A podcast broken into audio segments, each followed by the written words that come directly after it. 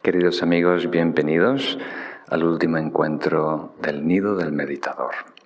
Hoy vamos a resolver todas las dudas pendientes, pero quería empezar compartiendo algo contigo, algo que surgió hace algunas sesiones, una pregunta interesante de cómo establecernos en la práctica de shamatha. Y una de mis sugerencias era desarrollar un retiro darnos por lo menos cuatro días de práctica intensiva para poder apreciar la meditación. Entonces, os voy a compartir algunos consejos de cómo prepararse para un retiro. Vamos a invertir unos minutos en ello. Para hacer un retiro personal, eh, un fin de semana largo que dispongas de tres o cuatro días, o si quieres participar en el retiro de primavera que estamos organizando a finales de marzo.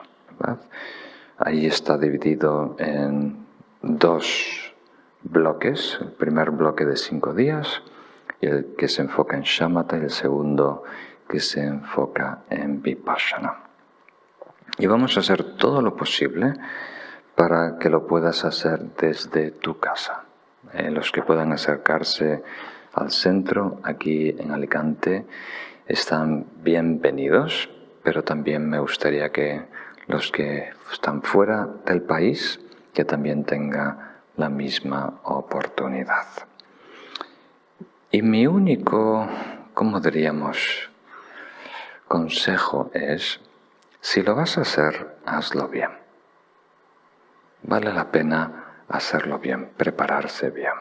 Entonces, algunos consejos. Primero, un retiro, en términos generales, es alejarnos de todo lo nocivo, crear distancia entre nosotros y todo lo que interrumpe nuestra meditación.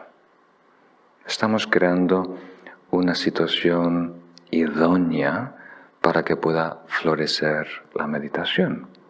Entonces nos alejamos físicamente de muchas actividades que no apoyan, que no favorecen el desarrollo meditativo. Nos alejamos de personas, de proyectos y demás. Verbalmente nos alejamos de todas las palabras, de toda comunicación que no aporte valor a la meditación. Eso quiere decir silencio en gran parte. Si estás desarrollando retiro con un grupo, entonces la mínima comunicación necesaria para mejor desarrollar la práctica meditativa. Y también aislamiento mental, soltar todas las ideas, todos los proyectos que no son eh, relevantes relacionados con tu práctica meditativa. ¿Por qué? Porque no dependemos de energía, absoluta, de tiempo absoluto. Y si estamos divididos, no podemos utilizar todos nuestros recursos para cultivarnos y desarrollar un estado meditativo. Entonces, el retiro es optimización, aislamiento físico, verbal y mental. Nos alejamos de todo lo nocivo, todo lo que pueda producir distracción y nos enfocamos en una cosa. Por esos días solo queremos atender una cosa. ¿Para qué? Para hacerlo lo mejor posible. ¿Verdad? Entonces toda nuestra energía, toda nuestra actividad se enfoca como en un láser en la práctica meditativa. Por supuesto, vas a comer, vas a dormir, vas a ir al baño, va a haber muchos bloques, ¿verdad?, de relajación, pero en la medida que podamos, dependiendo de nuestra experiencia, vamos a desarrollar sesiones de meditación y vamos a preparar sesiones por la mañana y por la tarde y los que puedan participar antes del desayuno también. Entonces, como estamos introduciéndonos, no hemos hecho retiros en aislamiento de años, entonces vamos a dividir los bloques o las sesiones de meditación en sesiones de media hora, 45 minutos, una hora, dependiendo el día. Entonces, en relación al macroesquema de un yogi, de un meditador, cueva, valle y cementerio, ¿habéis escuchado eso? Levanten la mano si habéis escuchado esas tres macroetapas. Entonces, la etapa cueva es la etapa del retiro, donde nos aislamos del mundo, en este sentido, todo lo que pueda provocar distorsión, desequilibrio en nosotros. ¿Para qué? Para lidiar con el desequilibrio interno personal. Cuando desarrollamos ese equilibrio personal, nos exponemos gradualmente al desequilibrio de otros y al caos en el mundo, ¿verdad? Paulatinamente. Y eso es la fase del valle, cuando nos reintroducimos al mundo caótico y tratamos de trabajar con ello y practicar con ello, integrarlo en nuestra meditación. La meditación de ambulante del yogi errante. Y luego, de forma aleatoria, en los encuentros con personas, si logramos mantenernos en equilibrio atencional, amor y demás, ahí pasamos a la tercera y última fase de entrenamiento que es el cementerio, donde elegimos el peor lugar, la peor persona. Y en ese lugar, ¿verdad? Mantenemos equilibrio, armonía, paciencia y amor. ¿verdad? Es el último reto, la presión externa para eh, crear un diamante dentro de nosotros. Entonces, retiro es la primera fase, cueva. Crear una cueva puede ser en un centro de meditación o en nuestro propio eh, apartamento o casa. Entonces, algunos consejos. Elige en la medida que puedas un lugar tranquilo. Tranquilo quiere decir poco movimiento y también poco ruido. Algunas veces vale la pena alejarse de la ciudad, depende de la ciudad que vivas, y alquilar una cabaña o con algunos amigos ir al campo si alguien tiene una casa. Es bueno estar en la naturaleza en la medida que podamos. También durante este tiempo de retiro tener una dieta sana. Como vamos a estar sentados mucho tiempo, no necesitamos muchas calorías. Entonces una dieta sana y ligera es muy, muy bueno. Hay, por supuesto, eh, muchos consejos de la dieta. ¿no? Esto es todo una enseñanza muy, muy detallada. Pero aquí, en términos generales, una dieta sana, sin intoxicantes, sin alcohol. Si puede ser vegetariana, mejor. Y luego, estar con personas sanas. Eso es más importante de lo que parece.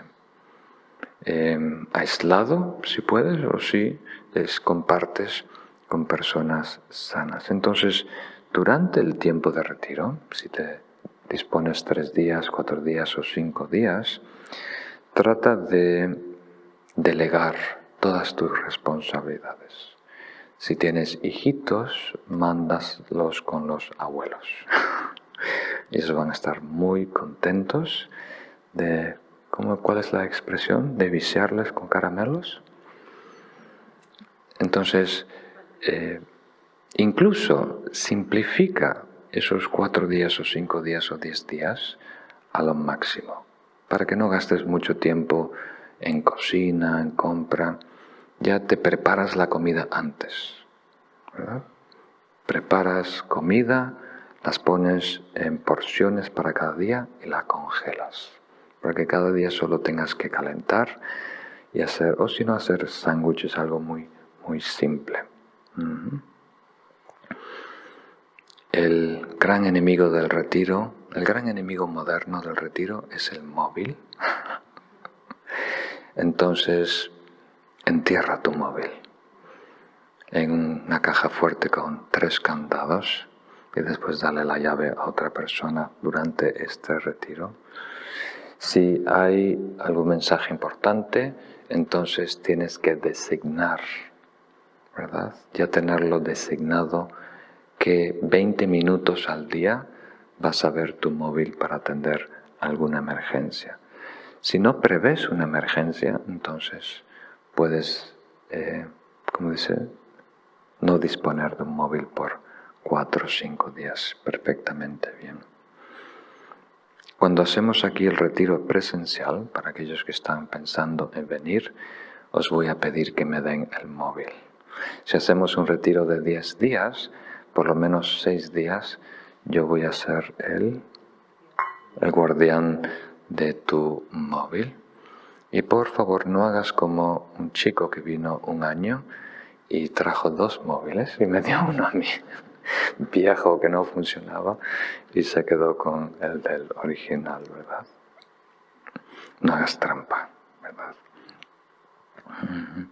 Hoy en día, sin darnos cuenta, estamos muy enganchados con el móvil. Incluso personas mayores hoy en día eh, invierten muchas horas recibiendo mucha estimulación, mucha información eh, no meditativa, que no apoya la meditación. El tiempo del retiro realmente puede ser el que tú quieras. Yo no aconsejo a que alguien haga un retiro solo por primera vez más de cinco o siete días. Entonces, acompañado es mucho más fácil de sobrellevar, dependiendo también lo estricto que es el retiro, si son muchas horas, si hay mucha exigencia, silencio y demás, puede agregar factores estresantes a nuestro sistema. Entonces, un retiro no es para una persona que tenga un episodio agudo, que esté en depresión, que tenga ansiedad y demás. Tienes que estar eh, equilibrado psicológicamente porque el retiro va a agregar presión a corto plazo, ¿verdad? Va a interrumpir tu, tu ciclo de actividades diarias y va a cortar la estimulación que muchas veces compensa por ansiedad y demás. Entonces, todo esto son cosas muy prácticas que hay que tener en cuenta. Y las personas que van a, a participar en el retiro de la primavera ya deberían empezar a prepararse eh, un mes o dos antes para asegurar que todo esté cuidado, todo esté atendido, que tenemos ese tiempo reservado y hemos atendido a todas las cosas que puedan surgir. Y de ahí hay que tener en cuenta la rampa inicial y la rampa de descenso. Entonces, cuando yo guío el retiro, hago todo lo posible para que haya una rampa, quiere decir que vamos acostumbrándonos de nuestras actividades diarias, particularmente del funcionamiento, como diríamos, caprichoso de la mente, a el funcionamiento de un retiro. Cada vez agregando un poquito más de tiempo en las sesiones o haciendo meditaciones más exigentes. Entonces, dependiendo la duración del retiro, la rampa debe ser un porcentaje, 20% o 30%. Entonces, si vamos a hacer un retiro de 10 días y no tienes una práctica regular intensa, entonces es bueno permitirte tres días. De donde estás a la meseta del retiro, lo que va a ser la rutina principal. Y después por lo menos dos días de descenso, para que no haya un cambio abrupto en el retiro y tener que enfrentar a personas ruidosas, hablando rápido de repente. Es muy interesante cómo la realidad compartida que tenemos. asumimos que es objetiva, pero en realidad es un, un concuerdo, algo que se ha desarrollado conjuntamente. Y eso lo notas cuando sales del trote de la manada y estás aislado en la naturaleza, haces camping varios días, o si estás aislado en claustro, en retiro, entrenando tu mente.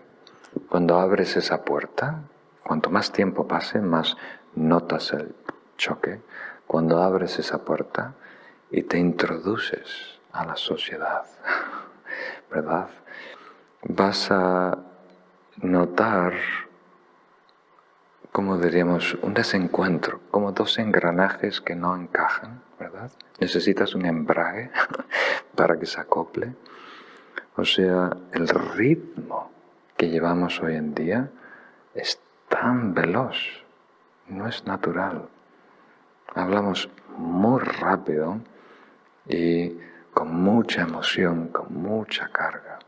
Y, eso lo podemos notar si somos sensibles, tenemos una perspectiva amplia, pero se nota más fácilmente cuando sales del retiro, ¿no? Ahí te reencuentras. Es como saltar de un coche en marcha, ¿verdad? Tienes que, dar unos pasos corriendo. Muy bien. Eso es básicamente lo que quería compartir. La otra cosa importante es desarrollar una motivación muy pura el primer día, casi como si fuera su propia meditación. Eh, te enfocas solo en lo que quieres, en asegurar que todos los quereres, todo lo que deseamos, estén todos alineados, todos entren en sintonía, en armonía.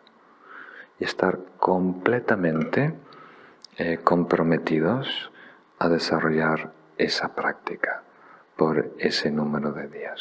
Tú te comprometes contigo mismo. Y desarrollar la motivación altruista que no solo estamos haciendo esto por nosotros, estamos intentando cultivarnos para mejor aportar, contribuir a la sociedad.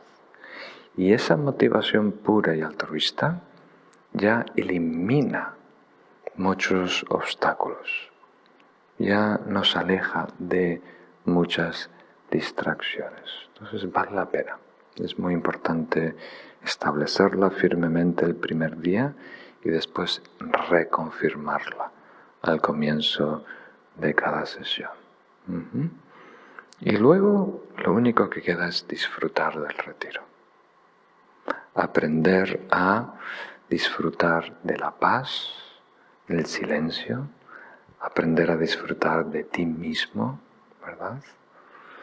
Superar el aburrimiento, el agobio, descubrir alegría en la soledad, paz y encanto en el silencio.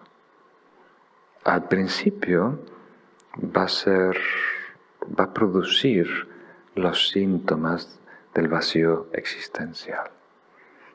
Va a producir un poco de aburrimiento, agobio, ah, pero si persistimos y le agregamos esta intención de encontrar y descubrir encanto, vamos a descubrir una nueva forma de ser, una nueva forma de operar, que es mucho más natural y nos da mucha más libertad.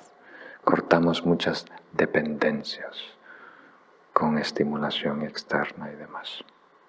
Muy bien, entonces con esa introducción pasamos ahora a atender tus preguntas pendientes. Muchas gracias por las enseñanzas a todas las personas que las hacen posibles y por hacerlas tan accesibles. Mi pregunta es acerca del karma, concretamente en los animales de compañía, perros, gatos, etc. Si el karma es producido en parte por la voluntad de las personas y sus actos, pensamientos, palabras, Y teniendo en cuenta que los animales actúan principalmente por instintos, no por la voluntad de dañar, entonces, ¿cómo actúa el karma en los animales?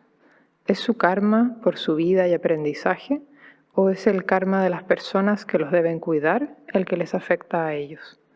Soy voluntaria en una protectora de animales y a menudo me hago estas preguntas, sobre todo cuando vienen animales que han estado viviendo en una casa con personas.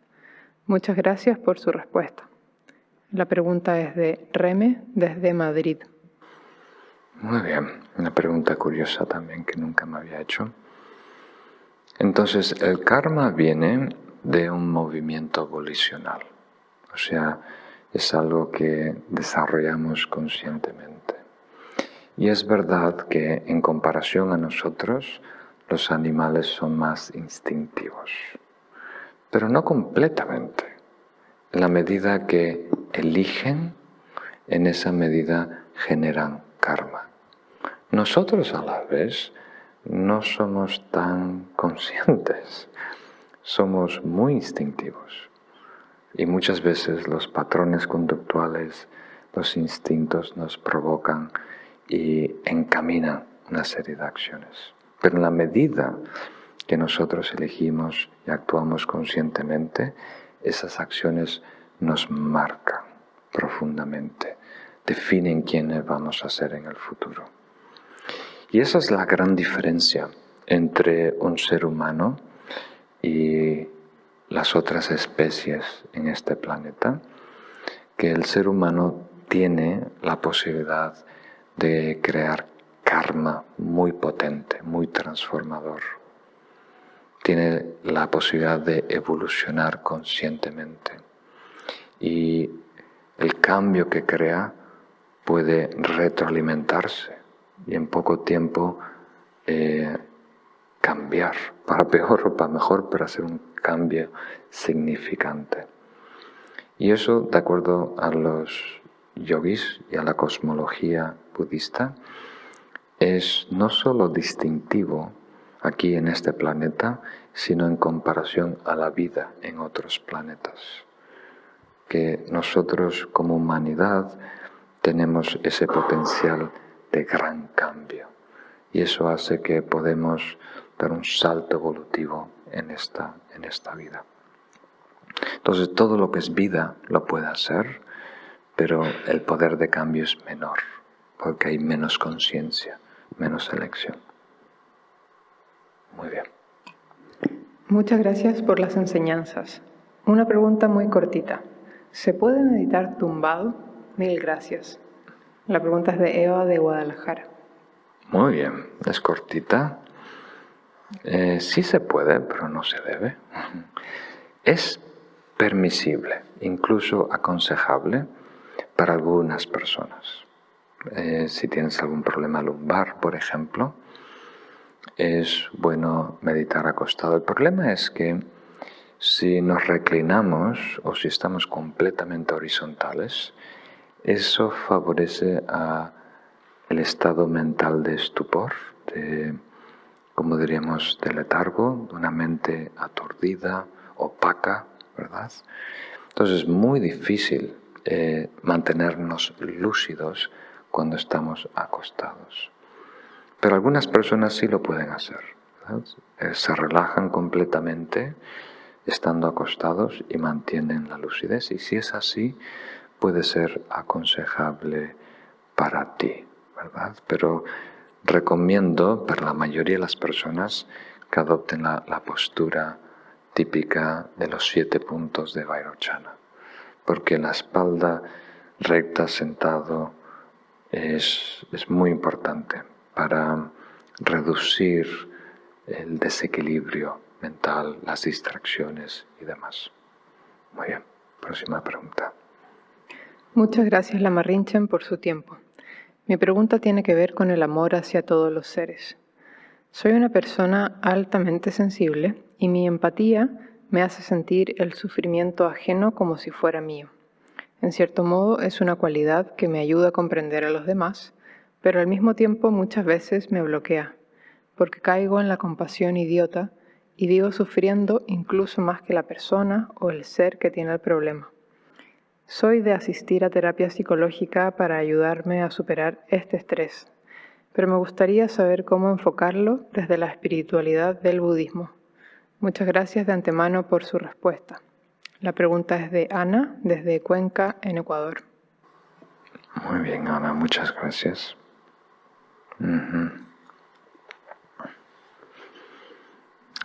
Hay muchas maneras de explicarlo. Una manera que me ayuda a mí es comprender que avanzamos de diferentes maneras y nosotros podemos avanzar en una área, en un dominio, en este caso es la compasión, empatizar con otros y apreciar su dolor, y no tener el desarrollo equivalente en otros dominios, en otros aspectos de nuestro ser. No haber madurado lo mismo en paciencia, en sabiduría y en atención, en equilibrio atencional. Entonces, si uno de ellos se destaca, crece por delante de los otros, entonces nos vamos a sentir overwhelmed, como si se superados, ¿verdad? Por esa experiencia. Entonces, en este contexto en particular, eh, cuando el dolor ajeno nos quema, mi recomendación es el amor bondadoso. El amor bondadoso no se enfoca en el sufrimiento, se enfoca en la felicidad del otro, en desearle felicidad. Y eso ayuda a generar un vínculo muy cercano, ¿verdad? Pero sin el referente del ego, del egocentrismo, sin adueñarnos de la situación de esa persona. Entonces, Investiga las prácticas técnicas del amor bondadoso. Tenemos muchas meditaciones compartidas, guiadas, cursos sobre eso.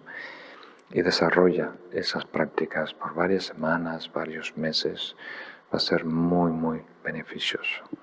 Y a la vez, a medida que puedas, más paciencia, más sabiduría, más shamatha también va a ayudar enormemente. Muy bien. Querido Lama, aprovechando este espacio le presentamos nuestro profundo agradecimiento. En nuestros encuentros de recitación y reflexión están surgiendo las siguientes preguntas que nos inquietan y quisiéramos que pudiera aclarárnoslas. La primera, ¿qué diferencia hay entre el estado meditativo y la absorción meditativa? ¿Podría servir como ejemplo de alguno de ellos aquello que uno siente o vive en la práctica de artes como el tai chi, yoga o artes de expresión varias. La segunda, cuando en el Dharma o en las traducciones vemos alusiones al renacimiento o incluso a la reencarnación, ¿se habla de lo mismo y es una diferente interpretación? ¿O cada palabra aporta un significado diferente? Y por último, en las oraciones, y en concreto en la parte final, la dedicación de méritos, va antes de las oraciones por los maestros. ¿Qué sentido tiene esto? Ya que parecería que la dedicación de méritos generados es el colofón o el cierre. ¿Y cuándo se acompañan las oraciones de las manos en el pecho? Es por tener la certeza de que lo hacemos como corresponde. Muchas gracias por su infinita paciencia la pregunta es del grupo Paramita de Victoria. De Victoria, muy bien.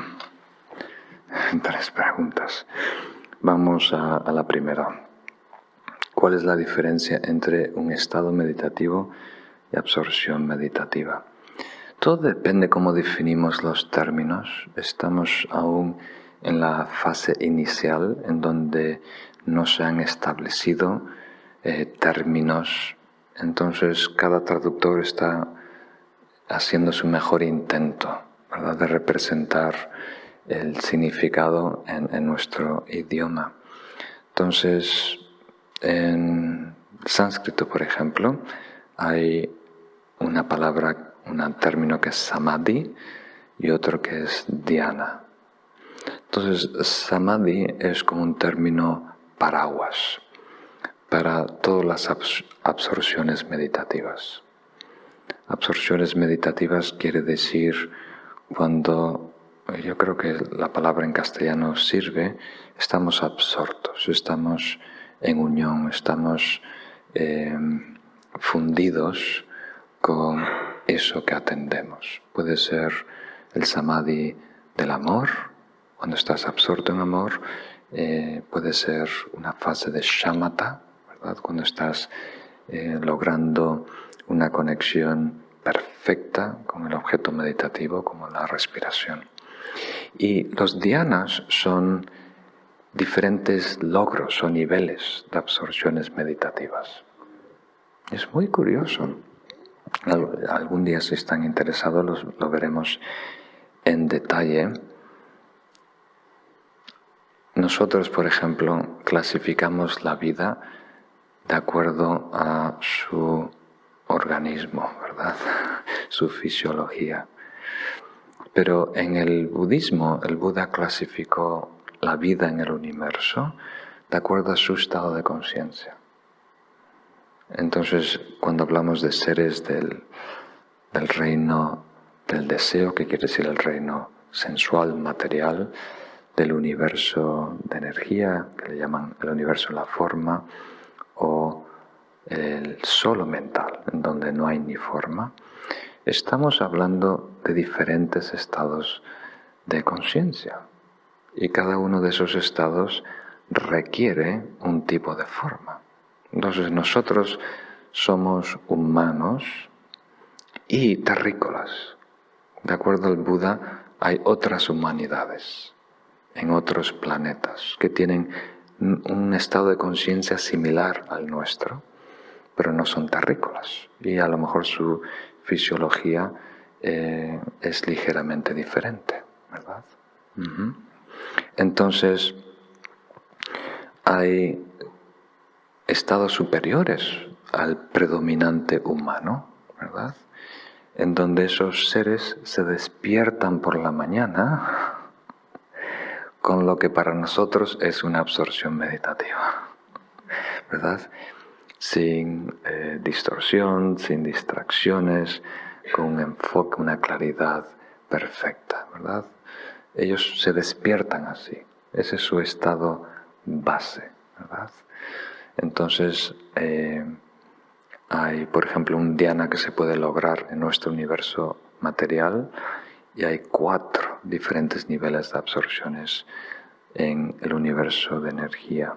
Pero eso lo podemos lograr como humano en nuestro cuerpo material si meditamos, si desarrollamos esa habilidad, si mejoramos nuestro estado de conciencia, si desarrollamos shamatha. Entonces, podemos decir que hay un gran espectro, ¿verdad? Un gran espectro de estados de conciencia voluntarios, en donde estamos en conexión con un objeto. Y hay diferentes niveles. Y a nuestro entender, desde nuestro sistema operativo tan fluctuante, parece ser casi como un trance, ¿verdad? Incluso algunas traducciones usan la palabra trance meditativo. Pero eso tiene la connotación de no ser voluntario. Ahí hay mucha lucidez, mucha presencia, mucha conciencia. Entonces es todo un proceso. Y tu pregunta también era si en actividades como tai chi, qigong, yoga, eh, arte como baile y demás, uno puede lograr estos estados de absorción meditativa. No se pueden lograr porque tenemos que estar, el cuerpo tiene que estar completamente quieto, ¿verdad? Tenemos que superar el cuerpo y los sentidos sensoriales burdos.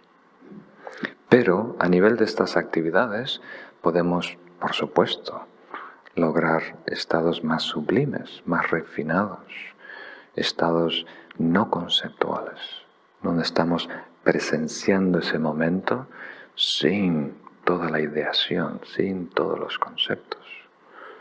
Entonces eso es incluso necesario para lograr maestría, ¿verdad? Para competir a nivel olímpico de arco y flecha, tienes que lograr ese nivel de pasar a una mente no conceptual.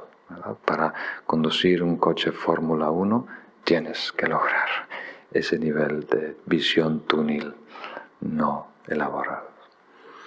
Pero eso no es exactamente, aún se queda corto comparado a un estado meditativo donde hay una absorción.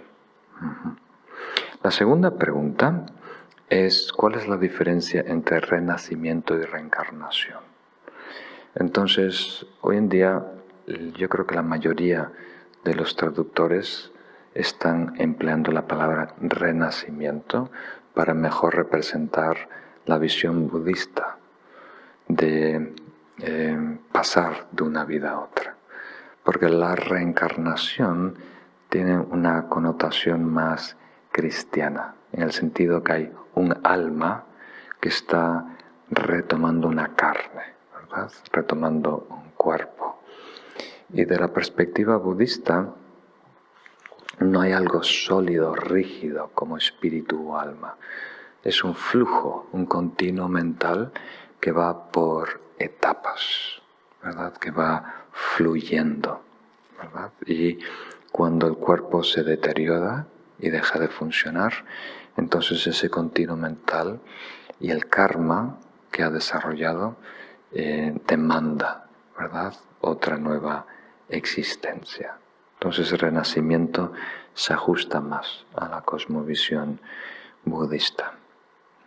Y el último es eh, sobre la dedicación de méritos, ¿verdad?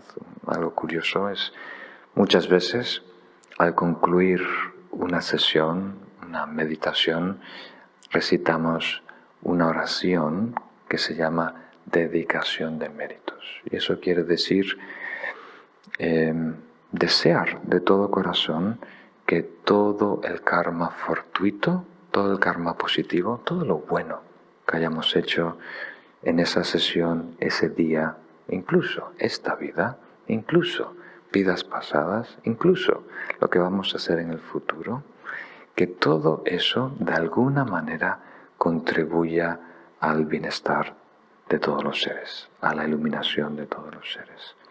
Entonces es el sello a nuestra aspiración inicial de bodhicitta, para asegurarnos que no se ha filtrado ningún residuo egocéntrico, que esto sigue siendo un trabajo plenamente espiritual que incluye el bienestar de todos los seres. Y eso ayuda a proteger nuestro karma de un cambio de parecer en el futuro y también lo eleva a un karma espiritual. Deja de ser un karma cotidiano. Es muy, muy, muy poderoso. Muy recomendado. O sea, cuanto más compartes lo que tú tienes, incluso el karma positivo, más se potencia y más te beneficia, curiosamente.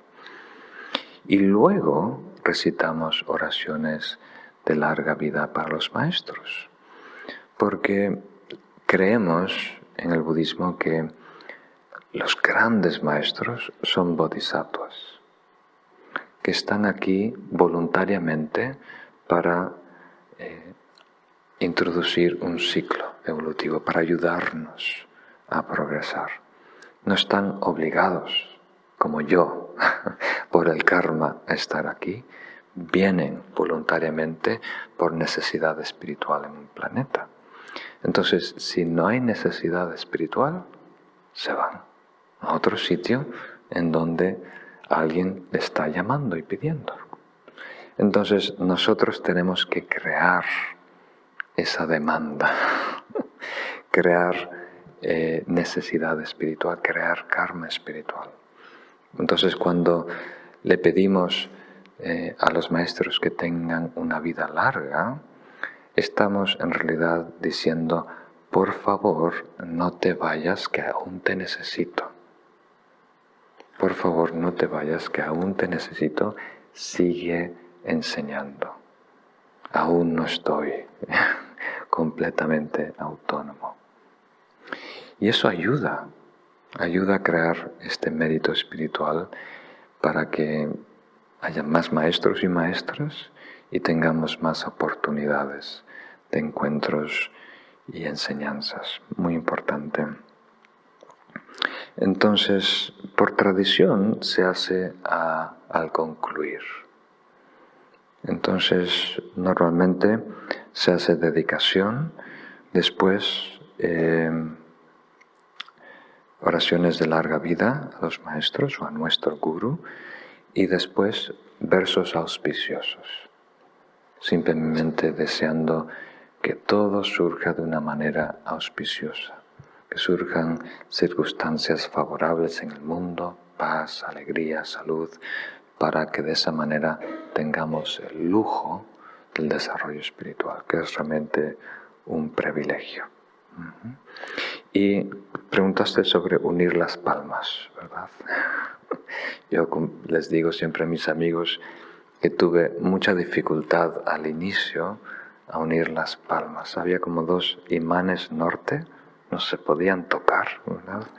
O sea, era muy, eh, como diríamos, renuente a lo religioso, a las oraciones, a lo este aspecto piedoso de la espiritual o la religión. Entonces era muy resistente a, postrarme o hacer cualquier gesto físico, ¿verdad? algo muy tonto, pero es algo que, que me pasó por los primeros dos años. Y a la vez, con el tiempo, descubrí que es muy importante porque cuando el cuerpo participa de un acto, el karma es mucho más fuerte. Incluso cada vez que hacemos algo, deberíamos sincronizar cuerpo, palabra y mente en un acto. Cuando están los tres juntos, ese karma se potencia. Hay una sinergia que crea un cambio superior en nosotros. Entonces, de alguna manera, haz que tu cuerpo participe, ¿verdad? Con respeto, eh, aunque, aunque, aunque pronuncies muy suavecito un susurro, que, que salga sonido de tu boca, para que participe el poder del verbo. Y por supuesto, lo más importante es nuestra mente, lo que podemos visualizar o creer con nuestra mente. Entonces, Normalmente unimos las palmas cuando estamos invocando, ¿verdad? En presencia, bendiciones, cuando estamos relacionando esa oración a los budas, a los bodhisattvas, al linaje de los maestros. Entonces, unimos las palmas pero no se tocan. Se crea un pequeño hueco y los pulgares se doblan hacia adentro y se mantienen debajo de, la boca. Esto es un mudra, es un gesto con nuestras manos que ah, facilita el desarrollo, induce el desarrollo de un estado espiritual correspondiente. Entonces, cuando estamos haciendo una plegaria a, una petición a Buda Dharma y Sangha, o los maestros, unimos las palmas. Cuando estamos eh, recitando los cuatro inconmensurables, deseando amor a todos los seres. Eso es casi una meditación, una reflexión verbalizada. Ahí no es necesario unir las palmas. Cuando estamos dedicando el mérito, eso es también como una reflexión. No es necesario unir las palmas. Muy bien, pasamos a otra pregunta. Y muy contento que se siga reuniendo el grupo Paramita de Victoria.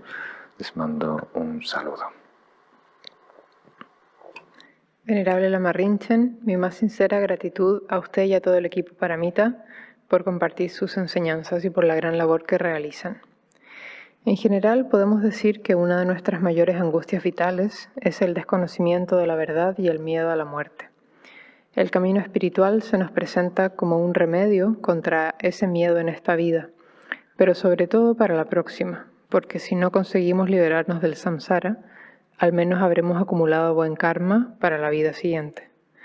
Sin embargo, el camino de las paramitas no es fácil y requiere control y disciplina. A personas con poco aferramiento a las distracciones del samsara, estas les resultan más fáciles de seguir, no requieren tanto esfuerzo y tampoco les generan un grave perjuicio o sufrimiento. Para emprender el camino espiritual necesitamos renunciar a cosas que hoy nos proponen, proporcionan placer para adentrarnos en un mundo cuyos resultados no son demostrables de forma empírica. Necesitamos recurrir a la fe y a las palabras de otras personas hasta que podamos verificar el contenido de las enseñanzas por nosotros mismos. En nuestro pensamiento occidental se nos ha educado en el racionalismo y eso hace que tengamos dudas de aquello que no podemos constatar empíricamente. Eso es como un alfiler que en mi caso particular debilita mi fe y me resta las fuerzas y energías que necesito para seguir profundizando en el camino espiritual. Venerable Lama, ¿cómo puedo quitarme el alfiler? ¿Cómo puedo persuadirme de que es posible la liberación del samsara, de que las influencias del karma son reales y sobre todo de que existe la reencarnación? Y si no es posible extraer ese alfiler, ¿qué me conviene hacer? A pesar de que soy una persona bastante disciplinada, agradecería fortalecer mi fe para no tener que disciplinarme tanto. Gracias por su paciencia y comprensión. La pregunta es de Anselmo, desde Busot. Anselmo. Muy bien, muy detallada la pregunta, muchas gracias. Entonces la pregunta básicamente es, ¿cómo puedo tener la confianza suficiente para invertirme en estas prácticas si no tengo suficiente evidencia? ¿no? como estoy acostumbrado. Y a la vez otro tipo de cosas como la inconveniencia de cambiar de hábitos y soltar algunas actividades que aportan algo de alivio. Entonces, he respondido a esta pregunta en este curso por lo menos una vez. O sea, hay mucha evidencia. Entonces, la confianza que tenemos hoy en día viene de esa evidencia. Y si queremos más, entonces tenemos que informarnos mejor. Y parte de esa evidencia la podemos adquirir a través de lectura, parte a través de recibir enseñanzas, parte a través de comprender lo que realmente está pasando Parte viene de desarrollar el experimento nosotros mismos y corroborarlo experiencialmente. Y parte de ver a alguien, ¿verdad? Que ha cruzado ese puente. Si alguien de 80 kilos ha cruzado ese puente, entonces con alta probabilidad yo no me voy a caer, yo peso 70, ¿verdad? y emplea todo. Eso es lo que yo hago. Entonces, el hecho de educarnos en el Dharma, eso ya nos da eh, la sabiduría del conocimiento que aporta cierta confianza. El hecho de reflexionar y comprenderla profundamente, eso aporta más. Y el hecho de desarrollar experimentos como el retiro que mencioné al principio, si tú desarrollas un experimento de cinco días, entrenando tu mente y tú ves que tu mente, el estado cambia por una voluntad voluntaria que tú has introducido, eso quiere decir que tu mente puede mejorar y cambiar. Es como, ah, ¿cómo se llama? cuando se desarrollan experimentos de nuevas tecnologías, que es en inglés es proof of concept, probar el concepto. Entonces, si tú puedes hacer que un pequeño helicóptero, un pequeño dron se eleve, ¿verdad? Un metro, entonces eso es proof of concept, que funciona, ¿verdad? Que compilas, ¿verdad? de por remote control ese dron puede elevarse. Entonces, de ahí solo hay que optimizar la tecnología, las hélices, el mando, el tamaño de la pila para que vuele más alto, Pero sabemos que va a funcionar porque tenemos la prueba del concepto. Entonces, una vez que desarrollas una prueba de concepto con la meditación de shamatha, quiere decir que has logrado elevarte a este nivel, entonces puedes seguir. Si optimizas, ¿verdad? Las causas y condiciones, vas a seguir elevándote, ¿verdad? Por eso estoy interesado en, en organizar eventos como un retiro de cinco días o diez días para que las personas puedan vivirlo, puedan corroborarlo experiencialmente que sí funciona, que uno puede cambiar el estado de nuestra mente entrenándola voluntariamente. Y a través de ese experimento, esa prueba de concepto, uno de ahí eh, comprende el potencial de la mente y el potencial que tiene el entrenamiento y la meditación, ¿verdad? Lo puede comprender teóricamente, sin desarrollar el experimento, ¿verdad? Por ejemplo, yo creo que el planeta Tierra es una esfera.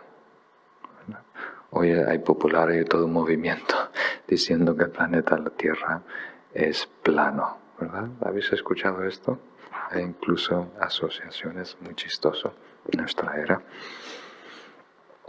Entonces, eh, yo personalmente nunca he desarrollado experimentos para corroborar personalmente que el planeta Tierra es una esfera.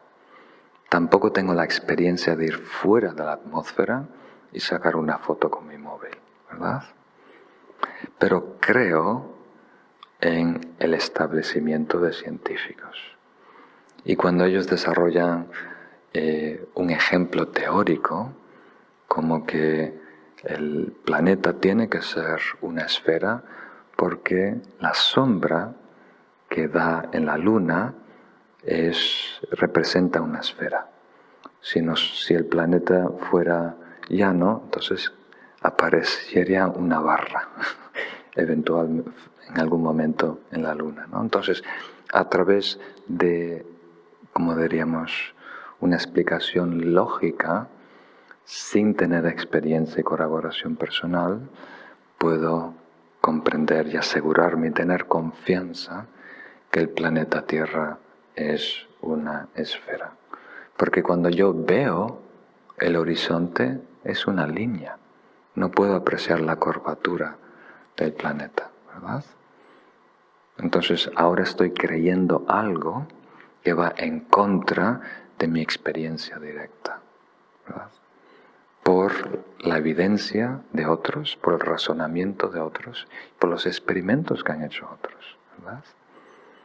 Entonces, hoy en día tenemos mucha seguridad en el establecimiento, en los logros científicos, aunque nosotros no hemos personalmente realizado esos experimentos. Y cada vez se hace más difícil porque la tecnología, la ciencia ha desarrollado que hoy casi tienes que ser un experto en un niche, ¿no? en, una ciencia muy específica para poder solo comprender de qué están hablando, ¿verdad? Cómo pueden editar esos genes y reintroducirlo en un feto. No tienes que ser casi un experto para seguirle su razonamiento. Entonces, en esta ciencia interna, ¿verdad? Del desarrollo espiritual, es igual. Podemos desarrollar confianza por una comprensión teórica, por un modelo válido, razonable, también por alguien que lo está demostrando, porque tiene paciencia en un caos, una situación caótica, mantiene su cordura, ¿verdad? sin químicos, por aclarar, y o si no, desarrollando tu propio mini experimento que prueba el concepto. Entonces todo eso es posible y en la medida que tengamos confianza nos podemos aventurar más allá de nuestro horizonte inmediato. Podemos tener acceso a tecnologías que no hemos inventado, que vienen de un ser iluminado. No nos pertenecen a nuestro nivel de inteligencia, de conciencia, pero podemos a través de la confianza y la fe pedir prestado esa tecnología espiritual para desarrollar nuestro propio experimento y colaborarlo. Como un cómico americano hace poquito dijo, yo soy inútil, ¿verdad? Tan inútil soy que si de alguna manera me meten en una máquina del tiempo, ¿sabes? Este que aparece en todas las películas de ciencia ficción, que viajas a través del tiempo. Si yo viajo a través del tiempo, 100 años, 1923, ¿verdad? Y me empiezo a hablar y a conocer a personas, no les voy a, no voy a cambiar la historia para nada, porque no sé nada. Me van a preguntar, ¿y, y si es verdad que tú vienes del futuro? Cuéntame algo. Bueno, en ese futuro tenemos, tenemos satélites.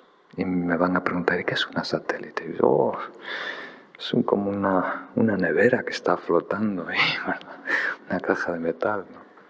O sea, no tengo suficiente sofisticación, ¿verdad?, científica para poder explicar cómo funciona mi móvil, por ejemplo. No voy a tener ningún impacto en la historia. ¿verdad? Él decía incluso, si me preguntan, bueno, dinos quién va a ser el próximo presidente. Oh, ni sé quién es este. Tenemos tan poco conocimiento. Entonces tu pregunta es importante y creo que la podemos desarrollar a través de estas maneras. Y cosas muy curiosas nos ayudan. Por ejemplo, a mí personalmente, y sorprendentemente, me ha ayudado ir de peregrinaje a los cuatro sitios del Buda. Yo no soy una persona naturalmente devocional. Entonces, cuando fui, tuve un impacto inesperado. Que todo se hizo más real. Porque desde aquí el Buda es una leyenda, es un mito. De acuerdo a los estudios académicos, es el, a lo mejor el personaje de la antigüedad mejor eh, corroborado porque hay mucha evidencia arqueológica de que había un personaje histórico hace 2600 años, el Buda, eh, está muy establecido. Pero sigue siendo para mí un mito, una leyenda, ¿verdad? Eh, cuando lees las enseñanzas del Buda, tienes seguridad. Esto solo puede venir de una mente iluminada, ¿verdad? Pero cuando estuve allí, donde nació el Buda, donde dio su primera enseñanza, donde se iluminó, de repente todo empieza a cobrar más sentido, más validez. Y no solo creer en el Buda histórico, sino empecé a creer más en mí. Si un ser humano caminó por la faz de la tierra y logró esta hazaña de despertar, entonces yo también puedo. Por lo menos puedo encaminarme en esa dirección. Entonces conocer a grandes maestros en la India y Nepal, eh, hacer peregrinaje, todo esto es beneficioso y ayuda. Es un conglam que ayuda a fortalecer nuestra confianza y fe. Muy bien, concluimos aquí. ¿Hay una última pregunta? Muy bien. Entonces, queridos amigos, concluimos este ciclo de enseñanzas del nido del meditador. En el futuro, incluso si estáis interesados, lo veremos en más detalle y espero que todos hagan tiempo en su vida para desarrollar un retiro de meditación en el futuro, privado, con amigos o en un grupo grande conjuntamente el próximo, la próxima primavera. Ahora le pedimos a Venerable Pema que nos guíe en las oraciones. Vamos a hacer, como surgió la pregunta también, eh, dedicación de méritos y la última página, que es desear la vida, la larga vida y mucha salud a todos los maestros y maestras. Muchísimas gracias, Venerable Lama, por sus enseñanzas. Y antes de pasar a la dedicación, me gustaría invitarte el próximo sábado 28 de octubre al estreno del documental El arte de plantar semillas, basado en la gira del Venerable Lama por Sudamérica de octubre, septiembre-octubre del año pasado. Además del nuevo curso semanal Carta a un amigo de Nagarjuna, que empezará la primera sesión el 4 de noviembre. Además, eh, puedes inscribirte en nuestra plataforma paramita.org con el enlace que hay en la descripción de este curso, de este vídeo, donde podrás encontrar en el curso material adicional, eh, el formulario para poder hacer preguntas y preguntas de reflexión. Y así vamos a pasar a la dedicación. A través de esta virtud alcanzaré el estado del omnisciente y de ese modo superaré todas las limitaciones. Pueda liberar a los seres del océano de la existencia cíclica, donde las olas del nacimiento, vejez, enfermedad y muerte surgen violentamente. Comparto los méritos que he ganado en la práctica del precioso Dharma sagrado de la Gran Vía para que todos los seres sean dichosos en encontrar enseñanzas puras y genuinas. Con mi poder voy a erradicar completamente todas las fuerzas negativas, las doctrinas extremas, la variedad de enseñanzas falsas y el resto de los males que afligen a los seres. Que todos los seres a lo largo de sus vidas en los mundos obtengan el mérito de la sabiduría ilimitada y de ese modo se conviertan en el tesoro inagotable de todas las cualidades, métodos, sabiduría, absorciones y poderes. Así como los valientes Manjushri y Samantabhadra saben cómo transferir el mérito, así también yo transfiero el mío, entrenándome para ser como ellos. Y en la última página, la plegaria de larga vida a los maestros por las bendiciones de las, tres joyas, por el poder del virtuoso sostenedor del Dharma del linaje de Manjushri, ten una vida larga, puedan tus actividades crecer como las del Buda, puedan los gurus disfrutar de una salud perfecta, puedan los gurus vivir eternamente, puedan sus actividades crecer y propagarse, por favor, bendíceme para no separarme nunca de los gurus. Puedan sus vidas ser firmes como una montaña, puedan sostener tan enseñanzas tan vívidas como las estrellas, pueda su fama y gloria extenderse a través del espacio, pueda todo ser auspicioso. Muchísimas gracias a todos.